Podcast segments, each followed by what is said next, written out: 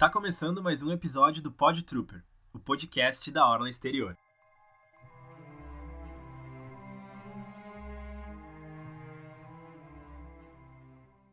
Ahsoka Tano, uma Jedi da raça Togruta que foi descoberta aos 3 anos de idade pelo mestre Jedi Plo Koon, no seu planeta natal, Chile. Aos 14 anos, ela foi designada como aprendiz de Anakin Skywalker. Sou a nova aprendiz Padawan. Sou Ahsoka Tano. Eu sou Obi-Wan Kenobi, seu novo mestre. Estou sempre à sua disposição, mestre Kenobi. Mas creio que fui enviada como padawan do mestre Skywalker. O quê? Não, não, não, não, não, não, não, não, Deve ter algum mal entendido. Era ele quem queria um padawan, não eu. Não, mestre Yoda foi bastante claro.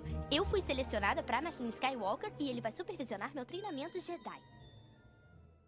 Como a gente acabou de ouvir, nesse trechinho do filme Clone Wars de 2008, essa foi a apresentação da Soka pro Anakin e pro Obi-Wan. E foi aí que ela começou a sua trajetória nas Guerras Clônicas. Obi-Wan achava que ele teria uma nova Padawan. Mas os planos do mestre Yoda eram que o Anakin Skywalker, recém-promovido a Cavaleiro Jedi na época, tivesse uma aprendiz. Ele acreditava que uma Padawan faria bem para o desenvolvimento do próprio Anakin, e o Obi-Wan concordava com isso. Mas quem não fica muito animado com a ideia é o Anakin, que diz que uma Padawan só iria atrasá-lo a verdade é que logo de cara ele já se enxerga na Soka. Uma jovem Jedi corajosa, habilidosa, afrontosa e impulsiva, com um potencial enorme. E aí ele decide que ele vai treinar ela. A partir daí, eles formam uma parceria muito legal de acompanhar durante toda a série de Clone Wars. Como a gente sabe, o Anakin é um Jedi um pouco diferente, sempre com as emoções bem afloradas, assim. Por isso, logo ele se afeiçoa pela Soca e eles passam a ter uma relação quase que de irmãos. E é muito legal acompanhar a trajetória deles durante as Guerras Clônicas, porque os dois crescem muito juntos. Apesar da Soka ser uma Padawan e o Anakin já ser um Cavaleiro Jedi, ele aprende muito, mas muito mesmo com ela. E ele, como mestre, passa todos os ensinamentos que ele recebeu do Obi-Wan, tipo numa escadinha de mestre e aprendiz mesmo. Só que, claro, do jeito Anakin de ser e de ensinar. Não tem como eu citar aqui todas as aventuras da Soka durante as Guerras Clônicas, mas tem um acontecimento que é muito importante e eu não poderia deixar de falar. É praticamente um divisor de águas, tanto para personagem quanto para Star Wars. Já mais pro fim das Guerras Clônicas, quando a Soka já tinha por volta dos 16 anos, ela conheceu a também padawan Barris Off. Elas se aproximaram bastante e viraram grandes amigas. Acontece que a Barris acreditava que a Ordem Jedi tinha se corrompido por causa das Guerras Clônicas. O que não é uma mentira. Afinal de contas, os Jedi são conhecidos como os protetores da paz, e agora eles estavam atuando como generais de guerra, literalmente. E esse é o tipo de questionamento que Clone Wars traz, por isso que eu gosto tanto dessa série. A Ordem Jedi até que foi questionada nos filmes e tudo mais, mas aqui isso tem um aprofundamento maior e um impacto maior também. A Barris, desiludida com a Ordem Jedi e sendo consumida pelo lado sombrio, orquestrou um bombardeio no Templo Jedi, matando alguns soldados clones. E não satisfeita, ela incriminou a Soka, a amiga dela. Então, ela teve que fugir da República e dos Jedi. Mas a própria Barris usou da amizade das duas e fez uma armadilha para Soka ser capturada. Por mais que o Anakin, o seu mestre, acreditasse na inocência dela, Ahsoka foi expulsa da Ordem Jedi pelo Conselho e levada a julgamento na República. No fim das contas, o Anakin descobriu todo o plano da Barris e Ahsoka foi absolvida e perdoada pelo Conselho Jedi. Inclusive, o Conselho disse que a Força trabalha de maneiras misteriosas e que essa foi a aprovação para que ela atingisse o título de Cavaleira Jedi finalmente. Mas aí é que vem o plot twist. Estão te pedindo para voltar, Ahsoka. Eu estou te pedindo para voltar.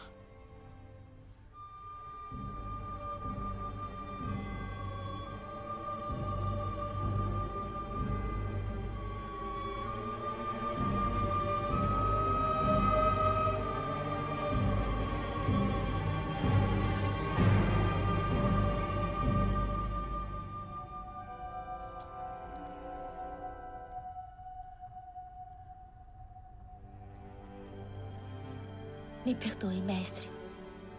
Mas eu não vou voltar.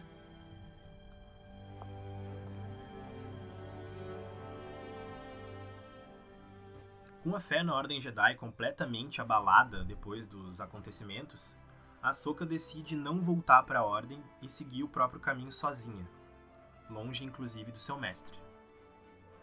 Aí a gente consegue perceber que os Jedi começam a balançar mesmo. Quando Yoda diz para a ordem você deve voltar. E a pequena Ahsoka recusa. Ele sente um distúrbio na força. Ele sente que os Jedi estão desviados do seu propósito mesmo. A partir daí, a Ahsoka vai trilhar o seu próprio caminho, passando primeiro pelo submundo de Coruscant.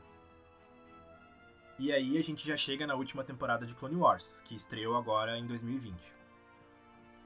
Lá ela vive algumas aventuras e tudo mais, mas vamos para a parte de quando o clã mandaloriano Olho da Morte vai até a Soka e pede ajuda a ela para combater a tirania do Maul em Mandalor. Como a Soka não é de negar uma aventura, ela aceita. O plano de Bo-Katan, a líder do Olho da Morte, era cercar o planeta Mandalor para conseguir deter o Maul e a tropa de Mandalorianos que seguiam ele. Só para dar uma breve contextualizada, o Maul comandava Mandalore secretamente por meio do ministro Almec. E estava rolando uma guerra civil no planeta entre a resistência mandaloriana, comandada pela Bo-Katan, contra os seguidores do Maul. Por isso, a Bo-Katan contatou a Soka para que ela intermediasse um pedido de ajuda da República, porque eles não tinham um exército suficiente para cercar Mandalore. Depois de muito tempo afastada, a Soka volta a contatar os Jedi utilizando o codinome Fulcrum, para pedir ajuda deles para ir até Mandalor e impedir o mal. Então, Ahsoka vai até o encontro do seu antigo mestre, Anakin Skywalker, e de Obi-Wan Kenobi. O encontro é bem emocionante, já que fazia muito tempo que o mestre e, e aprendiz não se viam pessoalmente. E mesmo com o estopim das guerras clônicas, os Jedi aceitaram ceder uma frota de clones para que o grupo liderado pela Bocatan e Ahsoka cercassem Mandalor e capturassem o Maul, que estava lá tocando o terror, né, sendo praticamente um ditador do planeta. O batalhão de clones eh, se mostra bem fiel a Ahsoka, mesmo ela tendo saído da Ordem Jedi e da linha de frente das Guerras Clônicas. Liderados pelo Capitão Rex, antigo amigo dela, eles pintam os capacetes com os traços do rosto da Ahsoka, em laranja e branco assim demonstrando um sinal de respeito e admiração a ela. Antes de embarcar para Mandalor, Anakin presenteia sua antiga Padawan com dois sabres de luz reformados pelo próprio Anakin. É importante mencionar que tudo isso acontece juntamente ao episódio 3, A Vingança do Sith. Depois de entregar os sabres para Sokka, o Anakin corre para resgatar o chanceler, que havia sido capturado pelo General Grievous. Aquela primeira cena de A Vingança do Sith, quando o filme abre com o Anakin e o Obi-Wan já dentro das naves ali, essa, esse encontro do Anakin com a Soka é minutos antes daquela cena. E bom, essa foi a última vez que a Tano olhou nos olhos do seu mestre, Anakin Skywalker, antes de ele sucumbir ao lado sombrio e se tornar o Darth Vader. Resumidamente, a Soka, os clones e o Olho da Morte conseguem deter o Maul mas não antes da Jedi confrontar o Exit em um duelo de sabre de luz que tá entre os mais legais de toda a saga Star Wars. Sério, é maravilhoso. E durante essa luta, o Maul conta para Sokka os planos do lado sombrio para dominar a galáxia, dizendo que o Anakin é a chave para tudo isso. E depois da captura de Maul, Ahsoka contata os Jedi para tentar avisar ele sobre isso que o Maul falou. Mas mais uma vez, a arrogância dos Jedi se faz presente. A Ahsoka tenta falar, mas é prontamente impedida pelo Mace Windu, que diz que isso é um assunto para os Jedi. Ou seja, eles podiam ter sabido antes dos planos do Lord Sidious que o Maul contou para Ahsoka. Mas os Jedi decidiram não escutar a Ahsoka. Bom, eh, vocês lembram que eu falei que tudo isso está acontecendo junto aos eventos de A Vingança do Sith, né? Então, chegou a hora da Ordem 66. A Ahsoka tá na nave com a tropa de clones a caminho de Coruscant para entregar o Maul para as autoridades da República. Ela sente um distúrbio na força. Ela escuta a voz do seu mestre no momento em que ele mata o mestre Mace Windu, naquela cena de A Vingança do Sith, dentro da sala do Palpatine e tudo mais. Ela vai até o Rex e diz que o Anakin está em perigo, que eles precisam correr para ajudar ele. Logo em seguida, os clones recebem o comando de Lord Sidious para executarem os Jedi como traidores da República. Rex e os outros clones partem para cima da Soka, que se defende bravamente. Ela consegue pegar o Rex e retirar o chip inibidor da cabeça dele, fazendo com que ele recobre a consciência e lute ao lado dela. Para atrasar os outros clones, a Soka decide soltar o Maul, que destrói o hyperdrive da nave, fazendo com que ela entrasse no hiperespaço meio que sem rumo, condenada a cair em um planeta qualquer. A Ahsoka e o Rex conseguem escapar da nave em um X-Wing. E eles vão até o planeta onde a nave caiu e dão um enterro digno aos clones que morreram com a queda da nave, né? E esse é o um encerramento simbólico das guerras clônicas ali para aqueles dois personagens, para para Ahsoka e para o Rex. A Ahsoka, ela abandona os sabres de luz dela ali junto ao túmulo de todos os clones. E com o expurgo Jedi e a ascensão do Império, a Ahsoka ela acabou se tornando uma fugitiva e uma das principais procuradas como uma possível sobrevivente Jedi. Ela teve que mudar de nome e passar a viver escondida. Também é importante mencionar que ela não sabia que o seu antigo mestre, o Anakin, tinha sucumbido ao lado sombrio e se tornado Darth Vader. Ela não soube o paradeiro dele, ela achava que ele tivesse morrido no expurgo Jedi, enfim, ela não sabia.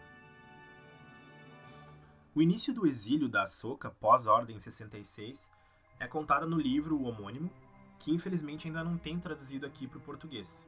Então vou passar um pouquinho sobre os principais acontecimentos dessa época aqui. Logo depois que a República caiu e se tornou um império, a Ahsoka foi se exilar em um planeta chamado Tabesca. Lá ela conheceu alguns nativos e passou a tentar levar uma vida normal.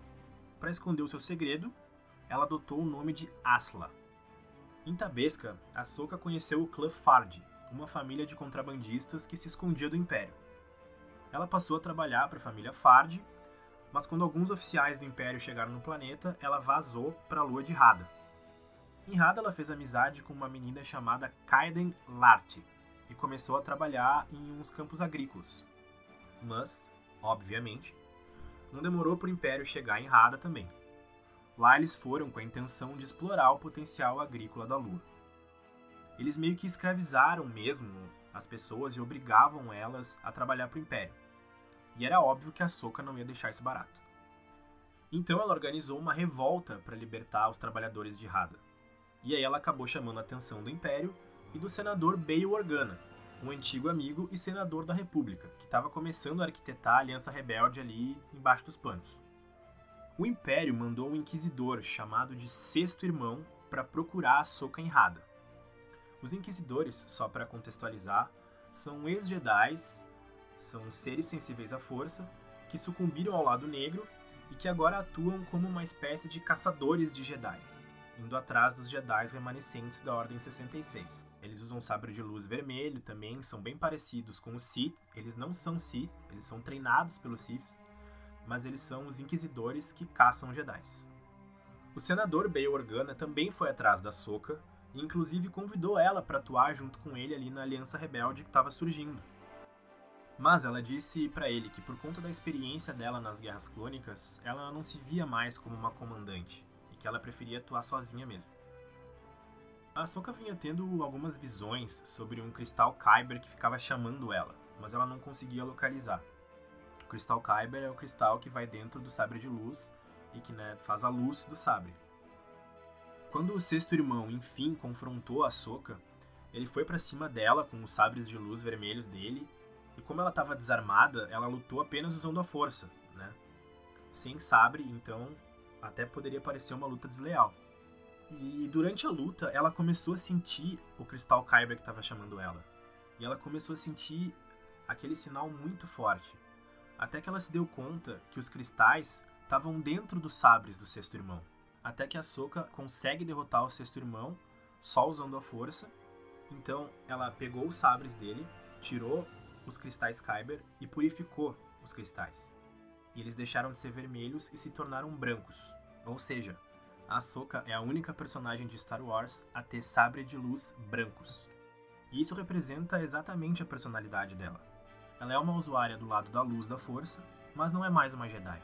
Nada mais justo do que ela empunhar um sabre de luz neutro, branco. Depois disso, a Ahsoka se junta oficialmente à rebelião e adota o codinome de Fulcrum, o mesmo usado lá durante as Guerras Clônicas, lembra? E agora a gente já começa a entrar nos eventos de Star Wars Rebels, outra série animada. Em Rebels, a Ahsoka aparece como Fulcrum para ajudar os protagonistas da série, o Ezra, o Kanan, a Hera, o Zeb, a Sabine e o Chopper, em missões da, da Aliança Rebelde que também estava emergindo ali, das células rebelde, na verdade. Também é em Rebels que a Ahsoka reencontra o Rex, depois de muitos anos. E na animação ela atua como uma espécie de mentora para os personagens ali. Mas o destaque vai para uma missão em que ela acompanha o Kanan e o Ezra em Malachor, um planeta que é regado pela força do lado sombrio. Eles vão para lá atrás de um artefato que pode ajudar eles a derrotar o Sith. E é lá que ela reencontra o seu antigo mestre, que agora atende pelo nome de Darth Vader. A Ahsoka já desconfiava que o Darth Vader era na verdade o Anakin Skywalker, mas ela não tinha confirmação, e ela também não queria acreditar nisso. Eles se encontram e antes de começarem a lutar, a Ahsoka diz que achava que sabia quem estava por trás daquela máscara, mas diz que o seu mestre jamais seria capaz de fazer tudo aquilo. Vader diz que o Anakin era fraco e que ele mesmo o matou. Eu estava acreditando que conhecia quem estava por trás dessa máscara. Mas é impossível. Meu mestre jamais seria tão vil quanto você. Anakin Skywalker era um fraco. Eu o destruí. Então eu mesma vingarei a sua morte. Vingança não é o modo Jedi. Eu não sou Jedi. Depois dessa frase, eu não sou uma Jedi, ela liga os seus sabres brancos e parte para cima do Vader. A luta é muito legal, muito bem coreografada e tudo mais. Em um certo momento, eles se afastam, o Vader se distrai e a Ahsoka dá um golpe que arranca parte do capacete do Darth Vader. Ahsoka, vem, rápido! Ahsoka.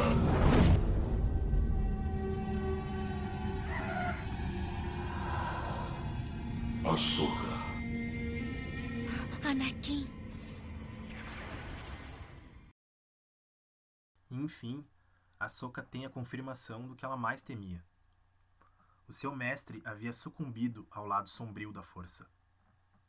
Aquele que havia ensinado tudo para ela, que tinha guiado ela nos caminhos da força, que tinha sido um irmão para ela, que não havia abandonado ela nem no seu pior momento, quando ela foi expulsa da Ordem Jedi. Depois de tantos anos, os dois trocam olhares novamente. É possível enxergar o desespero, a raiva, o ódio no olho do Anakin, ou Darth Vader. É possível sentir a tristeza no olhar da Ahsoka. A Ahsoka até pode fugir com Ezra e o Kanan, mas ela diz para o seu antigo mestre que dessa vez não vai abandonar ele. Eu não vou te abandonar. Não dessa vez.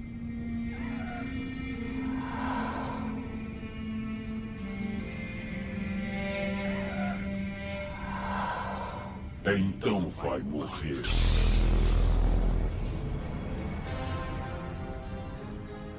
Durante algum tempo, essa foi a última aparição da Ahsoka dentro do cânone de Star Wars. Mas na última temporada de Star Wars Rebels, o Ezra ele consegue entrar no mundo entre mundos, que é uma espécie de dimensão onde é possível voltar no tempo. Ele vai até esse momento do confronto entre a Ahsoka e o Vader, lá em Malachor, e resgata a Ahsoka, tira ela dali. Ele acaba salvando a Ahsoka, porque provavelmente ela morreria naquela luta contra o Vader. Mas depois, a Ahsoka decide voltar para Malachor para tentar descobrir como derrotar o Sith lá no templo Sith onde eles estavam antes. A Ahsoka Tano não é mais vista até o fim da Batalha de Endor, quando ela viaja para Lothal para se encontrar com a Sabine Wren, para ir atrás do Ezra, que estava desaparecido. E essa é a última aparição de Ahsoka Tano no cânone de Star Wars, no último episódio da animação Star Wars Rebels. Existem alguns boatos de que ela pode aparecer na segunda temporada da série The Mandalorian do Disney Plus. Como a série se passa pós os eventos de O Retorno de Jedi, faria sentido o Mandaloriano cruzar o caminho da Soca enquanto ela procura pelo Ezra junto da Sabine, já que a Sabine também é uma Mandaloriana, importante mencionar. Seria muito, muito, muito massa e seria a primeira vez que a personagem apareceria em um live action. Inclusive, a atriz cotada para interpretar a Soca é a Rosário Dawson, conhecida por Demolidor, Luke Cage e as séries da Marvel da Netflix.